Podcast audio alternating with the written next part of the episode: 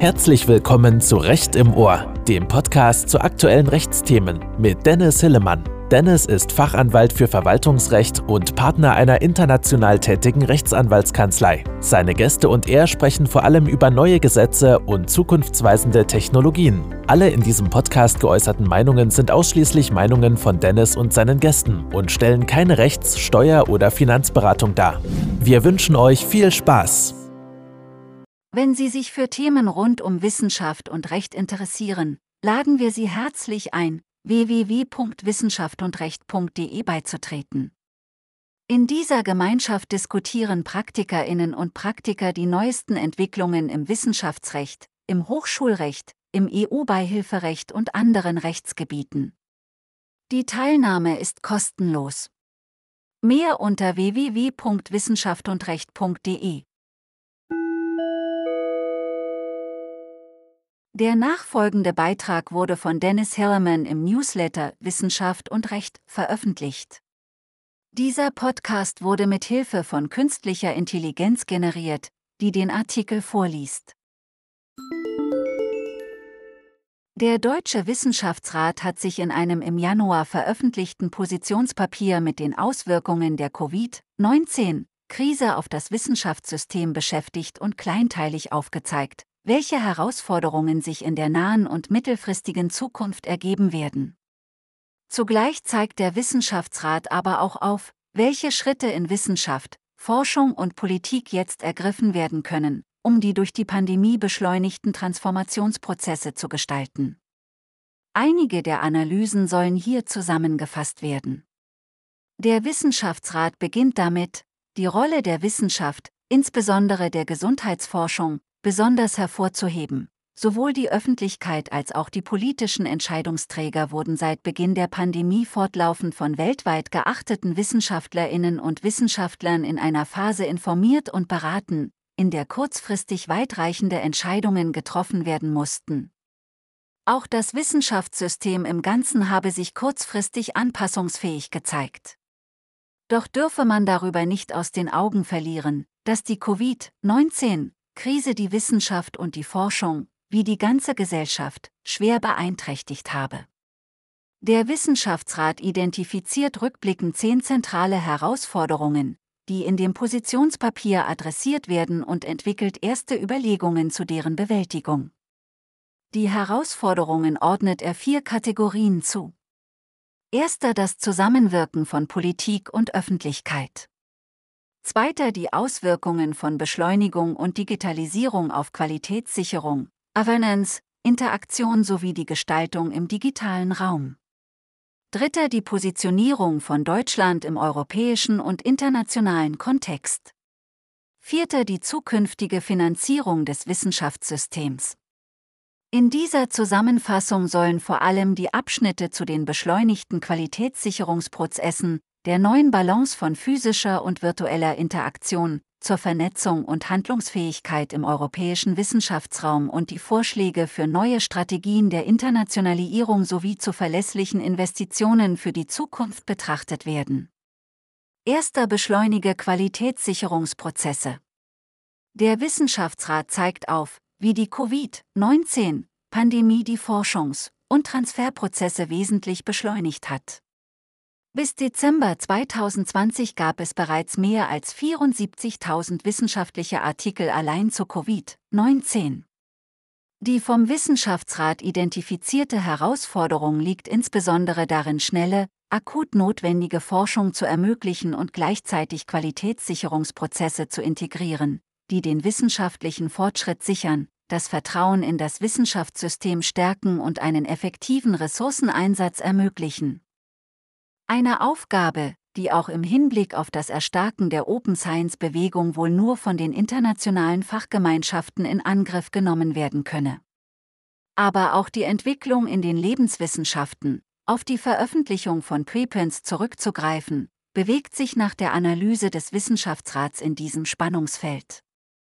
Leser und gerade Journalisten müssten jederzeit auf die Besonderheit der Publikation aufmerksam gemacht werden. Für relevante Preprints sollte auf sogenannten Rapid Review Verfahren zurückgegriffen werden. Der Wissenschaftsrat betont auch, dass Meta-Analysen ein Mittel der Qualitätssicherung darstellen können. Sie helfen dabei, die Robustheit von Ergebnissen zu untermauern und Schwächen der bisherigen Daten aufzuzeigen. Diese müssten von Expertinnen und Experten, gegebenenfalls unterstützt durch algorithmische Systeme, angefertigt werden. Eine Entwicklung, in der der Wissenschaftsrat auch großes Potenzial für Beschleunigung in der Post-Covid-Zeit identifiziert hat, sind Genehmigungsprozesse für klinische Prüfungen, also klinische Studien zur Zulassung von Arzneimitteln, Therapeutika und Medizinprodukten. Die enorme Beschleunigung wurde nach der Analyse des Wissenschaftsrats, vor allem durch umfangreiche Beratungen zwischen Wissenschaft und den regulatorischen Behörden erreicht, die spätere Rückfragen zu vermeiden halfen. Der Wissenschaftsrat empfiehlt, dass auch in Zukunft Hemmnisse und Ineffizienzen in den bisherigen Verfahren abgebaut werden. Hier habe die Covid-19-Krise aufgezeigt, was möglich sei. Zweiter neue Balance von physischer und virtueller Kommunikation. Der Wissenschaftsrat beschäftigt sich auch ausführlich mit dem durch die Pandemie ausgelösten Digitalisierungsschub. Er beschreibt Potenziale und Grenzen der virtuellen Kommunikation in verschiedensten Bereichen. Die Analysen lassen sich insgesamt so zusammenfassen, der abrupte Digitalisierungsschub habe neue Möglichkeiten der internationalen Vernetzung eröffnet und die räumlich unabhängige Zusammenarbeit gestärkt. Während dies in etablierten Strukturen durchaus positive oder zumindest nicht negative Effekte haben könne, führten die Lockdown-Maßnahmen vor allem für Forscherinnen und Forscher in frühen Karrierephasen und Studierende und in den Bereichen, die von einem informellen Austausch profitieren, zu Nachteilen, die Produktivitätseinbußen in naher Zukunft erwarten lassen. Zum Thema Online-Lehre verweist der Wissenschaftsrat gleichermaßen darauf, dass Dozierende beschreiben, dass die Qualität der Lehre unter den Bedingungen gelitten habe und Studierende unter anderem den verloren gegangenen, informellen Austauschs im Unterrichtsraum vermissen. Zugleich erlaubten Asynchron-Modelle eine bessere Vereinbarkeit mit den Lebensrealitäten der Studierenden. Auch wenn bisher noch keine entsprechenden Zahlen veröffentlicht wurden, geht der Wissenschaftsrat davon aus, dass eine große Gefahr besteht, Studierende in den Anfangs- und Bachelorsemestern zu verlieren. Der mit der relativen Einsamkeit des Online-Studiums, bei gleichzeitiger mangelnder Anbindung an das Studierendenleben, einhergehende Motivationsverlust und die bei einigen dazu kommende finanzielle Belastung aufgrund fehlender Beschäftigungsmöglichkeiten und oder finanzieller Einbußen der Eltern, lassen nach Ansicht des Wissenschaftsrats eine solche Entwicklung für die kommenden Semester befürchten. Der Wissenschaftsrat regt an, dass schon jetzt darüber nachgedacht werden sollte, wie die Lehre der Zukunft das Beste der zwei Welten verbinden kann. Dabei sollte nicht vergessen werden, dass Teil des Selbstverständnisses der Lehre, neben der Vermittlung von Fach- und Methodenkompetenz, auch die Persönlichkeitsbildung und die Vorbereitung auf den Arbeitsmarkt sind, Bereiche, die nicht mit bloßer Informationsübermittlung erreicht werden könnten.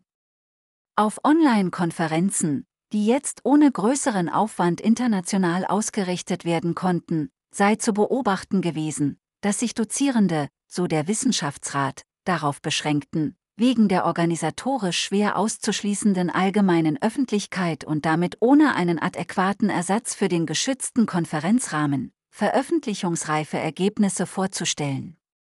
Dazu komme das Fehlen zufälliger Begegnungen, welches bisher nur schwer ersetzt werden kann. Dies treffe junge Forscherinnen und Forscher ohne etabliertes Netzwerk besonders hart. Diese litten in der Covid-19-Krise auch darunter, dass viele die ersten selbst geplanten Forschungsvorhaben unterbrechen, beenden oder verschieben mussten. Die damit einhergehenden, vom Wissenschaftsrat befürchteten Nachteile für die wissenschaftlichen Karrieren könnten auch die vergangenen Bemühungen für mehr Geschlechtergleichheit im wissenschaftlichen Betrieb zurückwerfen. In diesem Zusammenhang begrüßt der Wissenschaftsrat die in Absatz 7 Absatz 3 Wissenschaftszeitvertragsgesetz aufgenommene Verlängerungsmöglichkeit für die Höchstbefristungsdauer um sechs bzw. zwölf Monate für die in den Corona-Semestern an Universitäten beschäftigten Doktorandinnen und Doktoranden. Bisher, so die Beobachtung des Wissenschaftsrats, gingen Frist- oder Laufzeitverlängerungen nur selten mit einer Erhöhung der Fördersumme einher. Bei Aushandlungs- und kollektiven Entscheidungsprozessen vermutet der Wissenschaftsrat, dass bisher bereits etablierte persönliche Beziehungen spürbare negative Auswirkungen abfedern. Weniger stark seien die Auswirkungen im Rechnungswesen, der Antragsstellung, der Studienverwaltung und Teilen der Begutachtungen. Hier könne man auf bereits vor der Pandemie etablierte Digitalisierungserfahrungen zurückgreifen. Im Bereich Kommunikation und Vernetzung betont der Wissenschaftsrat vor allem, dass damit die Begegnungen verloren gingen, in denen anlassloser, vertrauensvoller Austausch auch mit unvertrauten Menschen, die für kreative Prozesse wichtigen Zufälligkeiten und Irritationen hervorbringen könnten. Präsenzformate böten mehr Raum für themenoffenen, niedrigschwelligen und zufälligen Austausch. Die Förderung regionaler Forschungsverbünde wie die Clusterbildung der letzten Jahre beruhte gerade auf der Erkenntnis, dass räumliche Nähe und damit die unmittelbare kommunikative Dichte Kreativität und Innovation befördern. Der Wissenschaftsrat schlägt deshalb vor, dass die derzeitige Virtual OEB-Episode systematisch beobachtet und ausgewertet werden sollte, um die Vorteile, Internationalisierung, Multiperspektivität, Partizipation, auch in Zukunft fruchtbar zu machen und die Nachteile abbauen zu können. Dritter Vernetzung und Handlungsfähigkeit im europäischen Wissenschaftsraum. Im europäischen Zusammenhang betont der Wissenschaftsrat vor allem den Bedarf an Vernetzung und die Stärkung der europäischen Handlungsfähigkeit angesichts der kommenden gesellschaftlichen Herausforderungen und der geopolitischen Situation. Der Wissenschaftsrat fordert die Position der EU als Wissenschaftsraum mit globaler Ausstrahlung zu stärken. Die im Bereich Datensouveränität durch die Pandemie deutlich gewordenen Punkte mit Nachholbedarf seien vor allem bei der Standardisierung zur Erfassung, Dokumentation und Verbreitung von, unter anderem Covid-19 bezogenen, Daten zutage getreten. Ohne international abgestimmte Standards schaffe auch die von der EU-Kommission frühzeitig geschaffene Plattform zum Datenaustausch keine Qualitätssicherung. Dies und die Standardisierung der Weitergabe von Daten seien jedoch strategisch wichtige Elemente auf dem Weg zur Datensouveränität, die die Profilierung der EU als Wissenschaftsstandort mit hohen ethischen und qualitativen Standards in Forschung und Entwicklung stärkten. Weiter betont der Wissenschaftsrat die innereuropäische Vernetzung und Schaffung innereuropäischer Netzwerke als Teil der Research Supply Chain. Eine stärkere Verbindung des europäischen Forschungs- und Hochschulraums könnte durch Leitlinien für die Zusammenarbeit gestärkt werden. Deutlich geworden sei auch die Notwendigkeit für eine offene und anschlussfähige europäische Technologiesouveränität. Diese sollte stärker fokussiert werden, um die Unabhängigkeit von ausländischer Wirkstoff- und Medikamentenentwicklung, Produktion zu erreichen. Dies gelte jedoch in gleicher Weise auch für andere systemrelevante Bereiche. Daher sei eine konsequente Investition in Forschung und Innovation und damit die Zukunftsfähigkeit der Europäischen Union unerlässlich. Hier lohne sich ein Blick auf andere Staaten, wie beispielsweise die USA und China, die unter erheblichen Mitteleinsatz in unterschiedliche Forschungsfelder investieren. Vierter neue Strategien der Internationalisierung. Der Wissenschaftsrat betont, dass Covid-19 den internationalen Austausch und die transnationale Mobilität in Forschung und Studium stark verändert habe.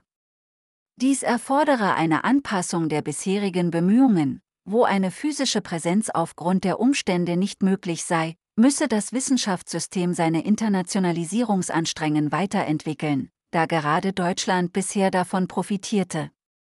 Nicht zuletzt die geopolitischen Machtverschiebungen, die die liberale internationale Ordnung schwächten, bestärkten die Rufe nach einem Transformationsprozess. Diese Transformation müsse aber auch Forschung und Lehre mit umfassen. Um exzellente Forschung und wissenschaftliche Karrieren zu gewährleisten, brauche es Austausch und Kooperationen auch über Grenzen hinweg, wie der Wissenschaftsrat betont. Das gilt insbesondere für junge Wissenschaftler und Wissenschaftlerinnen am Beginn ihrer akademischen Karrieren.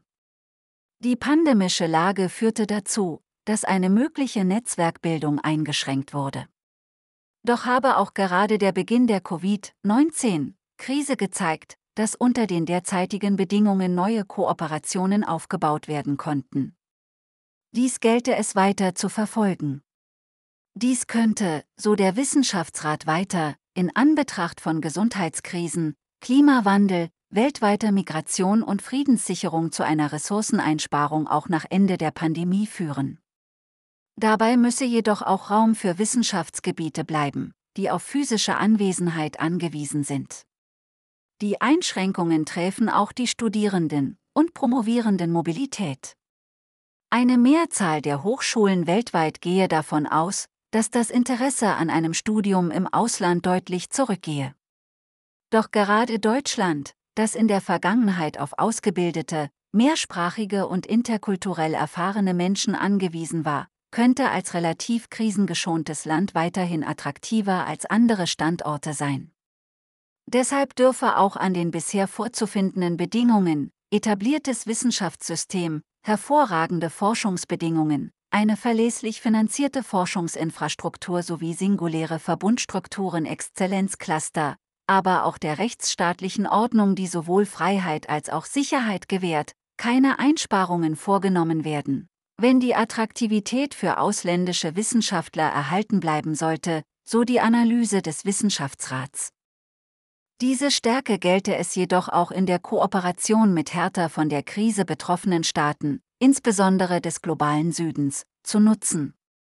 Um die aufgezeigten Felder zu stärken, müssten Rahmenbedingungen und Leitlinien für Internationalisierungsstrategien durch Wissenschaft und Politik entwickelt werden, schließt der Wissenschaftsrat seine Forderungen ab.